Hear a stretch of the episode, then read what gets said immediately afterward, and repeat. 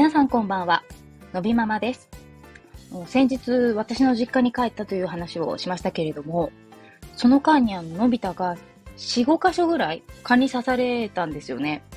で、手足と、手足じゃないな、手首と足首をこう狙われてるんだけれども、もう手首なんてすごいちょうどいい位置に刺されて、なんか腕時計みたいになっちゃってて、で、けれどね、そんなにこう、かゆがる仕草っていうのがないんですよね。で、伸びた汗もができた時とかは、ちょっとそこを書いて、かゆいって言っているので、かゆいっていう感覚は分かっていそうなんですけれども、なんかその虫刺されに関しては、あんまそういう仕草がないと。で、それで調べてみたんですけれども、あまり蚊にこう刺された経験のない幼児は、かゆさを感じない。そして逆にたくさん刺されたことのある老人も、まあ、免疫がつくから、あの、かゆみを感じないっていうことが書いてあって、へえーと思ったんですけど、で、まあ、なるほどね、なんて思ったりしますよ。で、あの、ここ数年、やっぱ東京はね、あの、もう、夏が異常に暑いじゃないですか。なので、まあ、そもそも蚊がね、あんまりいないなって思うんですよね。なので、もう私もほぼ刺されてないですし、のび太も、多分生まれてからそんなに確かに蚊に刺されたことがないなと思いまして。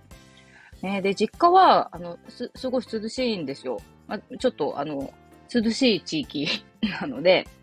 あの、蚊がすごいいたんですよね。木も多いし。うん。なので、まあ、どこ行ってもね、いいことと悪いことがあるなぁと思ったりしております。えー、さて本日のテーマは、これがダイバーシティってやつ？ダウン症のある方がメディアに出る機会が増えてきたと感じる話。ということで、昨日なんですけども、あの、インスタグラムのフォローをさせていただいているダウン症のあるお子さんが、アパレルブランドのペアマノンっていうのがあるんですが、それの公式のアンバサダーになったという投稿を拝見しました。で、そのお子さんの名前はリンちゃんというんですけれども、現在7歳の、もうね、すごいとっても可愛らしい女の子です。それで、ペアマノンはご存知の方も多いと思うんですけれども、のび太はね、何を隠そう、もう超御用達ブランドなんですよ。で、我が家は、あの、買い物もほとんどネット通販にお世話になってるので、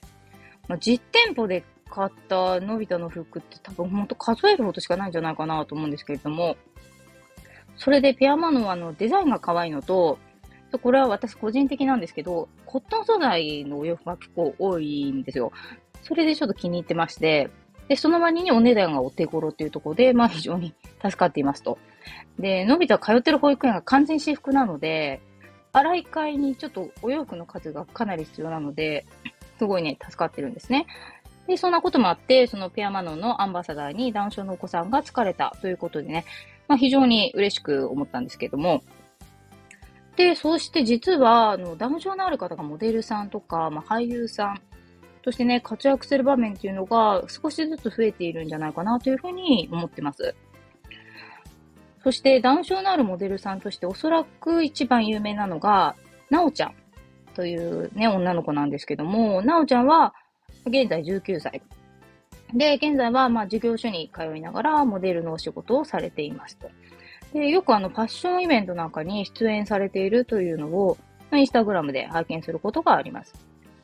もうね、とても本当に笑顔が素敵な女性なんですよね。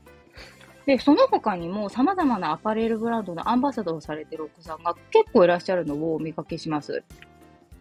で、一番大きなところだと、ギャップのキッズモデルをされているココちゃんという女の子がいらっしゃいまして、ココちゃんも現在7歳の女の子ですね。ココちゃんももう本当に可愛い。そしておしゃれな女の子ですね。そして俳優さんで最近話題になったのが、つい先日最終回を迎えた、え、家族だから愛したんじゃなくて、愛したのが家族だった。に出演されていた吉田葵さんですね。でこのドラマは作家の岸田奈美さんがご家族について書いたエッセイが原作になってまして、えー、岸田さんの弟がダウン症のある方なので、それを演じたのが葵さんだったということなんですよね。で、このドラマは、あの、幼少期とか赤ちゃんまでダウン症のあるお子さんが登場されていたんですよ。で、さらに、あの、そのドラマにも出てたんですけれども、あの、ダウン症のイケメンとしてタレント活動をされている安倍健太さんも有名ですね。まあ、このように最近ダウン症のある方が活躍できる場面というのが増えてきていて、とても嬉しいなと思っているんですけれども、まあ、例えばアメリカとかね、欧米はもっと前からこういった方はいらしたようですよね。まあ、例えば2012年に公開されたチョコレートドーナツという映画があるんですが、でこちらダウン症のある俳優さんが出演されていました。で、またモデルとして活躍されている方も何名かいらっしゃるようですし、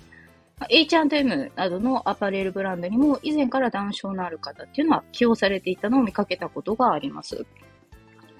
まあ、ですので、それに比べるとね、少し遅いかなとは思いますけれども、まあ、日本でも少しずつそういう動きが出てきたのかなというふうに思ってますね。で、さっきね、最近よく聞く言葉といえば、こういうのをね、多分ダイバーシティというのかもしれないんですけども、まあね、平たく言って私が思ういいなっていうことはね、2点ありまして、1つ目は、まあ、ダウン症の啓蒙につながるっていうことかなと思うんですね。で、私はのび太が生まれてからダウン症ということが分かりました。で、その告知をされて、一番最初に思ったことは、やっぱり親が先に死ぬのに、その後どうしようっていう、まあ、不安だったんですね。で、さらには、それまでダウン症の方とこうお会いした機会っていうのがなかったので、将来についてこう想像ができないっていう状態だったんでしょう。まあ、それが不安につながったんじゃないかなというふうに思います。で、やはりもこの無知っていうのは、まあ、恐怖を生むっていうふうに思うんですね。なので、まあ、それからこういろいろなことが分かってくるうちに、まあいろいろと不安も減っていったっていうわけなんですよね。まあもちろん今でも不安っていうのはね、将来の不安とかありますけど、まあでもそれってね、誰しも一緒なんじゃないかなというふうに思いますね。まあそういったこともありまして、まあ今、インスタグラムでのび太の成長を発信しているというのがあるんですね。まあですから、アパレルブランドのモデルさんとか、まあドラマであるとか、皆さんがこう、たり前に男性の方を目にする機会が増えれば、知ってもらえるきっかけになるっていうのは思っています。まあ、あとは有名人の方で、家族にこうダウン症のある方がいらして、で、メディアに出られるっていう機会も増えたように思うんですよね。うん、例えば、高島千佐子さんとか、ラミレスさんとか、小山君堂さんとかが有名かなと思うんですけども、で、私の場合は会社のこう同僚には、まあ、息子がダウン症であるということは、生まれてすぐに、まあ、話をしていますので、まあ、実際ね、会社の人に、まあ、ある日、こう、トイレでね、会った時に、あ、そういえば昨日テレビでナミちゃんの家族が出てたけど、なんてね、話をしてくれたこともあったなというふうに思いました。まあ、ですから、多くの方の目に触れる機会が増えるというのは、まあ、いいことなんじゃないかなというふうに思ってますね。で、二つ目は、障害のあるなしに関わらず、好きなことができる機会が増えたっていう点かなと思いまして、そもそも障害がない方でも、みんながモデルや俳優になれるわけじゃないじゃないですか。まあ、容姿であるとか、才能であるとか、あとはまあ本人のやる気とかね、そういうものによって、あの、よって、よるじゃないですか。なので、まあ、障害の有無に関わらず、まあ、適材適所っていうのはあるんじゃないかなっていうふうに思うんですね。まあ、そう考えると、障害があるから無理と。以前なら諦めていたようなことができる機会が増えていると思いますし、まあ、それはいいことなんじゃないかなというふうに思います。で、実際、あの、今回先ほどお話しした葵くんがね、ドラマに出るに際して知ったんですけど、あの、障害の方専門の芸能のプロダクションっていうのは、なんかいくつかあるんですよね。で、今回のドラマに出演されたダウン症のある方もおそらく皆さん、まあ、どこかのプロダクションに所属をされているんじゃないかなというふうに思います。でね、こういう話をすると、あの、まあ、ダウン症だから出られたんでしょってね、思う方もいらっしゃるかもしれないんですけれど、